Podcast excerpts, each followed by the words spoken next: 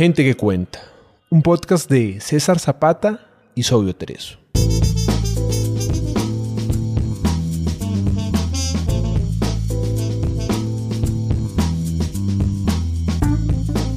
Gente que cuenta es un espacio para leer autores latinoamericanos poco conocidos.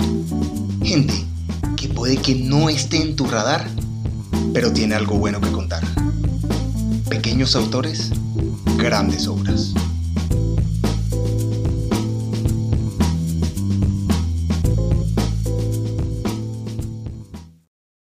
La selva te engulle y te somete. Aquí, cualquier bicho verde se convierte en depredador. De eso versará la siguiente historia. Fragmento del libro Caracol de Oro por un jaguar, autor colombiano, escondido en la jungla. En esta ciudad, cuando las gotas llenan las calles de agua, se empieza a crear una corriente que simula el camino. Cada gotita va arrastrándose y uniéndose con otras hasta formar un arroyo. Cuanto más fuerte caiga del cielo el agua, más caudaloso será el arroyo en la tierra o en el pavimento, como en este caso. En estos momentos no te recomiendo salir, a menos que quieras tomar el riesgo de ser engullido por las entrañas de esa ciudad. A veces es mejor apreciar de lejos lo voraz de la corriente, lo sucia y turbulenta que es el reflejo de este lugar. La presión arterial de la ciudad paraliza el tránsito y una que otra buceta se atreve a cruzar.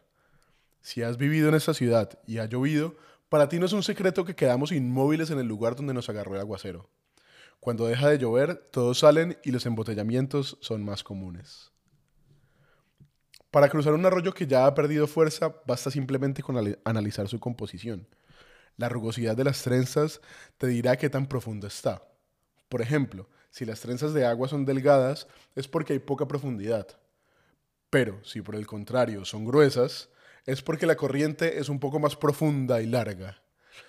Busca las trenzas de agua más delgadas para cruzar una calle con arroyo. Si es de noche, el brillo del pavimento mojado te mostrará dónde está más llano. Las luces rojas, amarillas y verdes del semáforo se duplican. Se reflejan las luces por el río de cemento que hace las veces de espejo. Cuando las nubes son grises, es mejor que tomes unas botas. Considero que no son solo para el clima frío, sino también para atravesar las venas de esta ciudad. Si vas acompañado de una mujer, cárgala para que no se moje los pies, pero asegúrate de que su falda no muestre más de lo que debe. Sin embargo, si así sucede, y algunos ojos logran apreciar lo que hay debajo de esa falda, quizás te ganes uno que otro aplauso de tus coterráneos.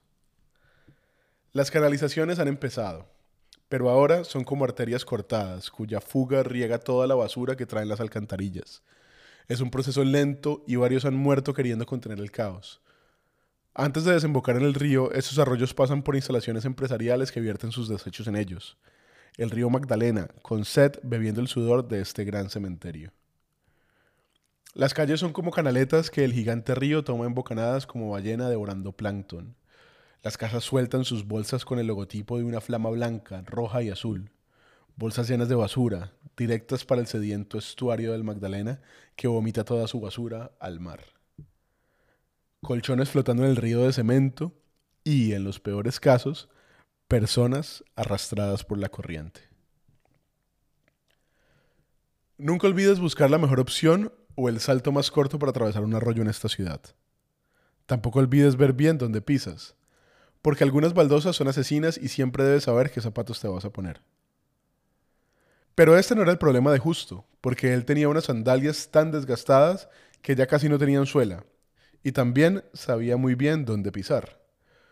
Solo había ruido rosa en el ambiente.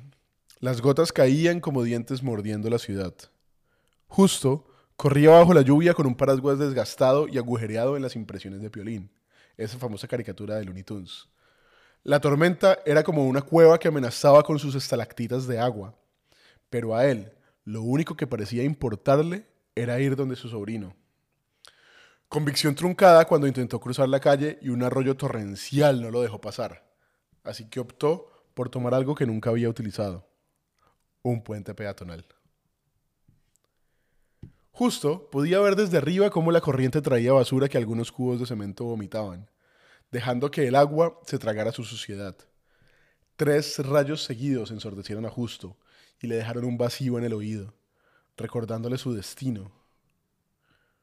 Soltó el paraguas, un poco aturdido por el trueno, consciente de que ese paraguas podía funcionar de para rayos y no quería morir carbonizado.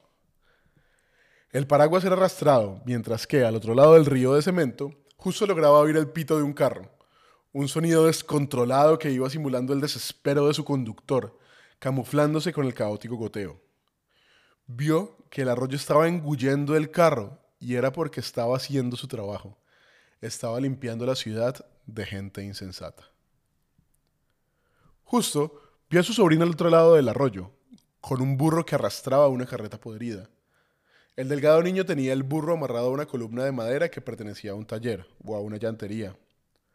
Las llantas de la carreta estaban carcomidas por el óxido. Cada circunferencia, cuya forma era imperfecta, hacía que se doblara un poco la carreta y que pareciera que se fuese a romper. Pero la madera podrida no impedía que, de todos modos, el vehículo funcionara para ellos.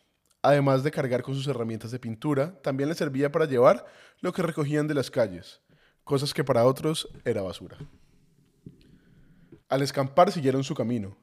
El niño iba recogiendo los vestigios de lo que el arroyo había dejado, y notó la presencia de una caja al borde de la calle. Con su instinto curioso, corrió para tomarla, aún inocente, creyendo que dentro de la caja había monedas de oro o algo de valor. Dentro de la caja vio serpientes amarillas en miniatura. Las tocó y sintió el frío de su piel. Concluyó que solo eran vejestorios que para alguien podrían ser valiosos. Tomó un reloj que sobresalía y notó que debajo del reloj había una foto. Se oyó una voz ronca que dijo, Román, ven acá. Román de inmediato guardó la caja en su destejida mochila y subió al carro mula junto con un viejo de piel quemada y ojos fijos. Justo preguntó, ¿qué encontraste? Román mostró el reloj que había encontrado, y justo, con un ademán agresivo lo tomó, y de inmediato se lo puso en la muñeca. Sí que merecía ordenar mi tiempo, dijo al final mientras se relamía los labios, y siguieron su camino, como todos, ignorantes de su destino. El día agonizaba con un cielo escarlata, un cielo al que habían disparado una ráfaga de versos explosivos. Justo y Román se encontraron con la policía, que los detuvo y les pidió una requisa. Todo pasaba rápido, la vida se evaporaba en un suspiro. Lo primero que hicieron los agentes fue preguntarle al viejo de dónde había sacado ese reloj. Justo contestó que su sobrino lo había encontrado unos minutos antes, titubeando un poco y concluyendo con un... Eh, cuatro cuadras atrás. Increíble que te hayas encontrado en la calle un reloj que vale millones. Pero lo más increíble es que no sepas lo que llevas puesto. Disparó con saliva el más tosco de los agentes y agregó lo que es la ignorancia. Requisaron a Román y encontraron la caja. Justo juró que no sabía nada de eso. Cuando la abrieron hallaron joyas de oro. Román nunca había visto el oro.